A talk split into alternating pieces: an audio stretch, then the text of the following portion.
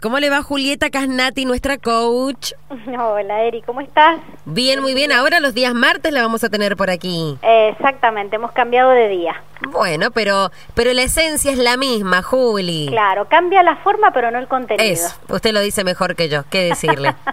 usted lo deja mejor, que me lo dice mejor que yo. Bueno, ¿cómo ha estado esa semana? Bien, bien, muy bien, muy bien. Con mucho trabajo y ya un poquito cansada, pero bien, bien.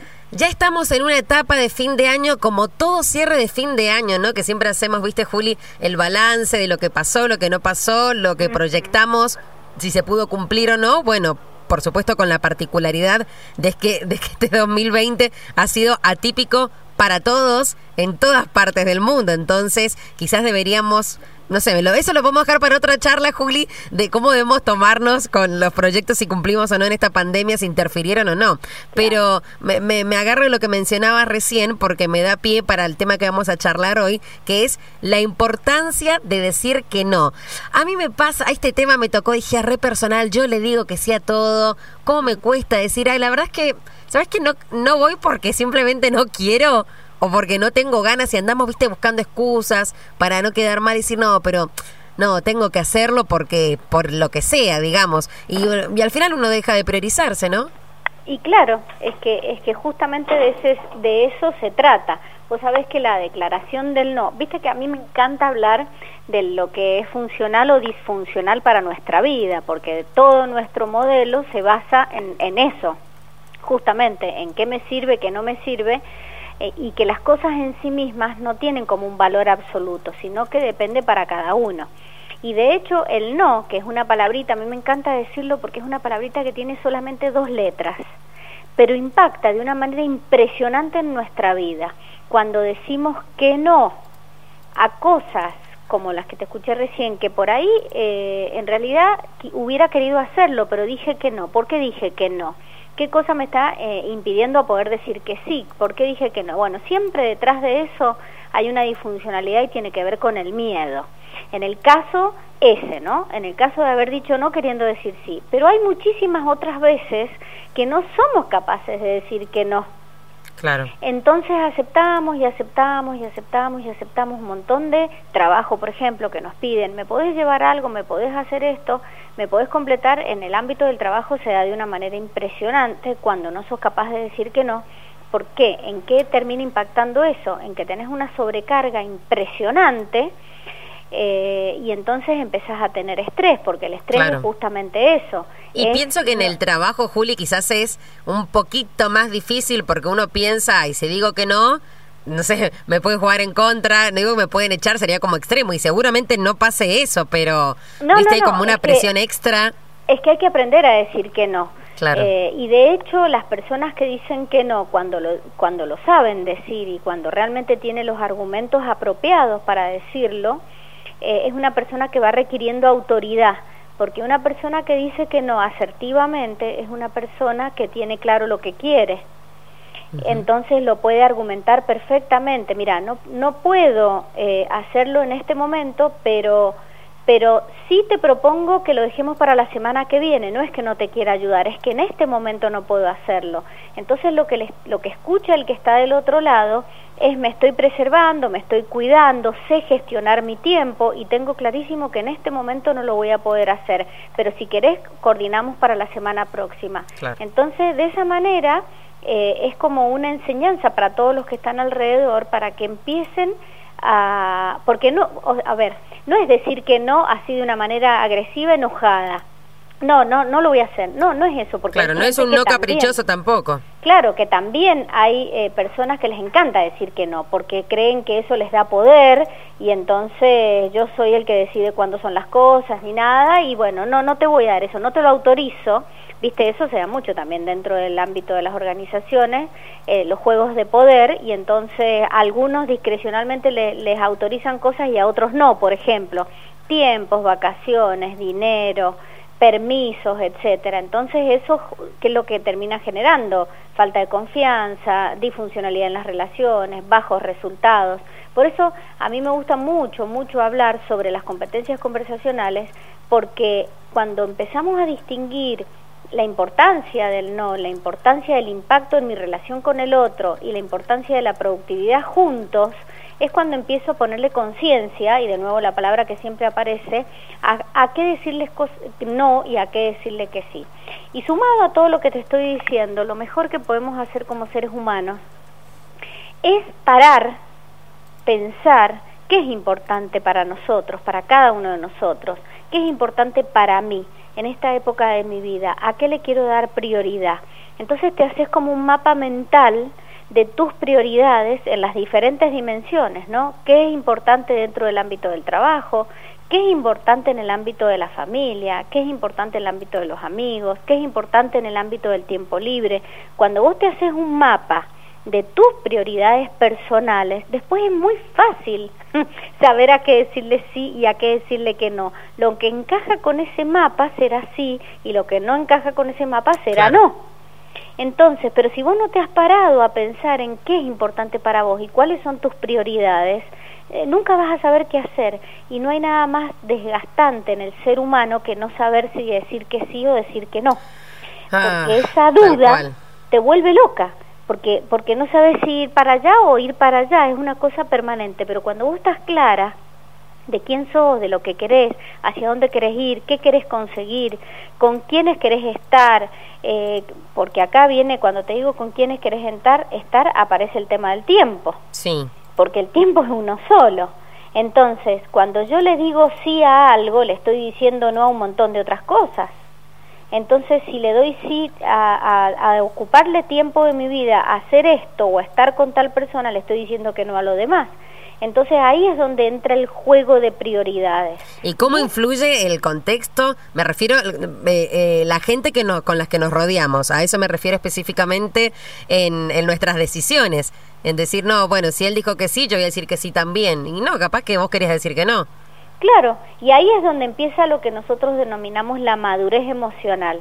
Es decir, ser, eh, ser maduro emocionalmente es tomar decisiones propias y no por lo que toman los demás, sino por lo que para mí es importante. Pero es todo un aprendizaje, porque imagínate vos que estamos rodeados de relaciones familiares, laborales, de amigos, y todo el tiempo estamos rodeados de pedidos. Sí. todo el mundo nos pide cosas. y en ese pedido hay que decir que sí o hay que decir que no. Y entonces, ¿qué consecuencias tiene decir que sí y qué consecuencias tiene que decir que no? Por eso a mí me gusta hablar del no funcional y el no disfuncional. Cuando el no está en coherencia con esas prioridades que yo te estoy diciendo, es cuando va a ser funcional para tu vida. Pero hay un otro del otro lado y el otro tiene que comprender por qué estás diciendo que no. Porque una cosa es decir que no a secas y otra es dar todos los argumentos por los cuales no, por los cuales estás diciendo que no. Entonces en ese diálogo, por eso te digo que las habilidades conversacionales es la base de las relaciones porque el no es uno de los elementos y muy importante porque cuando soy capaz de decir que no y verdaderamente no quiero hacer eso que, estoy diciendo que no, estoy protegiendo mi dignidad, que es uno de los cuatro valores fundamentales.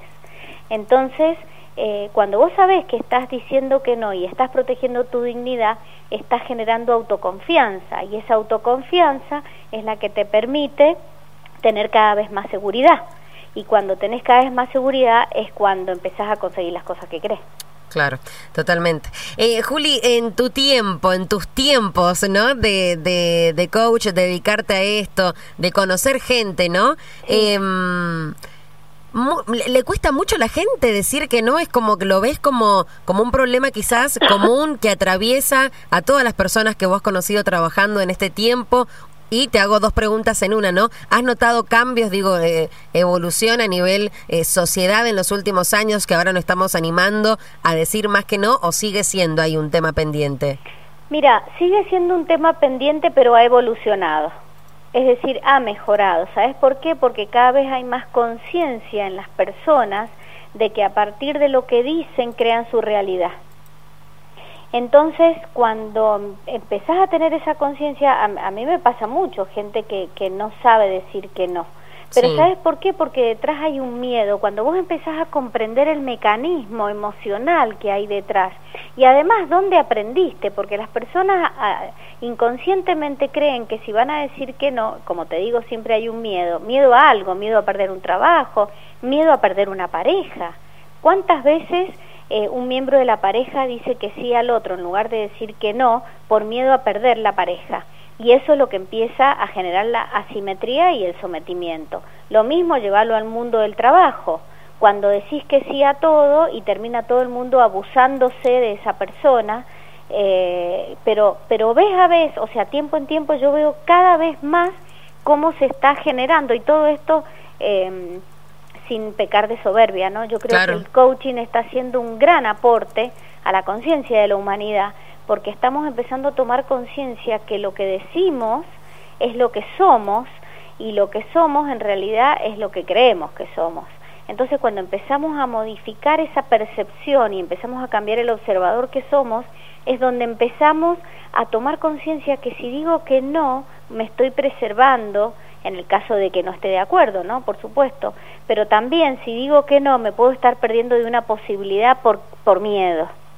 Pero eso solamente, en cualquiera de esos dos no que te acabo de mencionar, puedo hacerlo cuando tengo conciencia del impacto de mis palabras, cuando entiendo que el futuro lo estoy creando hoy en este instante, porque cada vez que vos decís que ayer estaba dando una, una capacitación en una empresa y yo les decía, ustedes están acá hablando conmigo en este momento porque dijeron sí, porque si hubieran dicho que no, no estarían acá escuchando, estarían en otro lado. Fíjate vos qué abismal es la vida que te vas creando diciendo un sí o un no. Tal cual, totalmente. Hay que tener, Juli, siempre eh, una buena razón o una razón argumentada.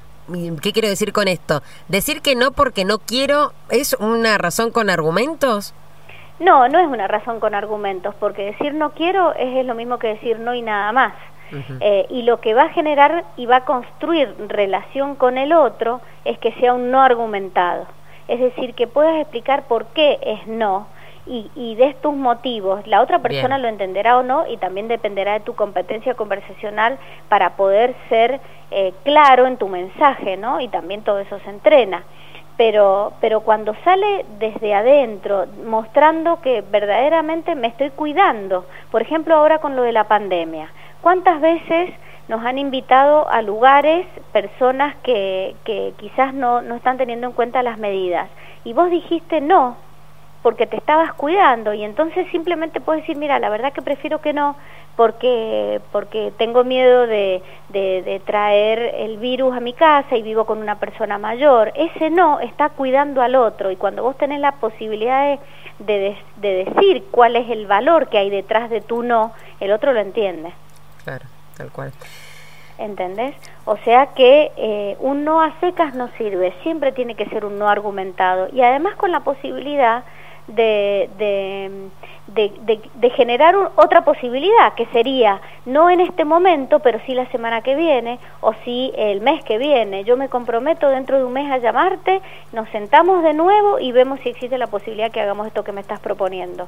No es así decir por decir, porque en definitiva el no es un medio para construir relación, para construir confianza para construir eh, juntos algo mejor que si estuviéramos separados no, no podríamos hacerlo. Claro, y uno piensa que decir un no es cerrar una puerta para siempre y quizás decir un no es abrir una puerta a una mejor relación. Totalmente, pero totalmente. Me salió, pero no me preguntes cómo, como si me, iluminé y me salió la frase, pero es para también saber si estoy entendiendo eh, y voy siguiéndote el ritmo de lo que decís, ¿no? Totalmente, totalmente, porque cada vez que decís no, eh, como te digo, eh, estás diciéndole, estás abriendo posibilidades para otros lados que ni siquiera te podés imaginar en este momento cuáles son.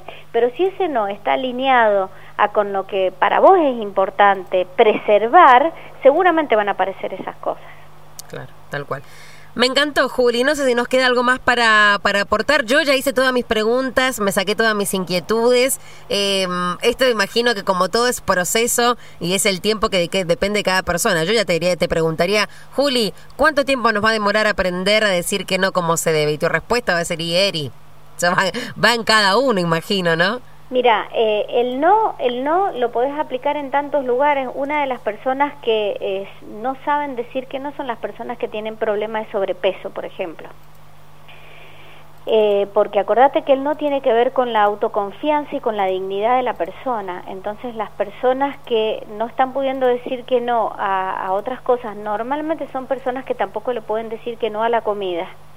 No, eh, que son personas que tienen problemas con los límites y los límites tienen que ver con, de nuevo, con la dignidad. Cuando yo soy capaz de decir, no, eso no lo quiero para mi vida, vas hasta acá llegas, hay un montón de ejercicios hermosos que se pueden hacer desde la corporalidad, por ejemplo, para ensayar esto, porque el cuerpo te tiene que acompañar.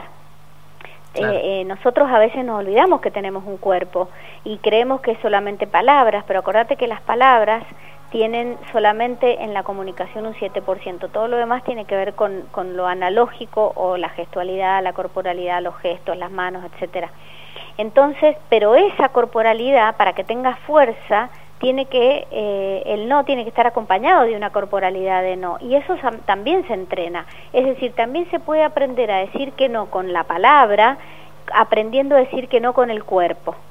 Eh, esto normalmente no estamos acostumbrados a escucharlos, a escucharlo, porque no estamos entrenados a, usar nuestro cuerpo para comunicarnos.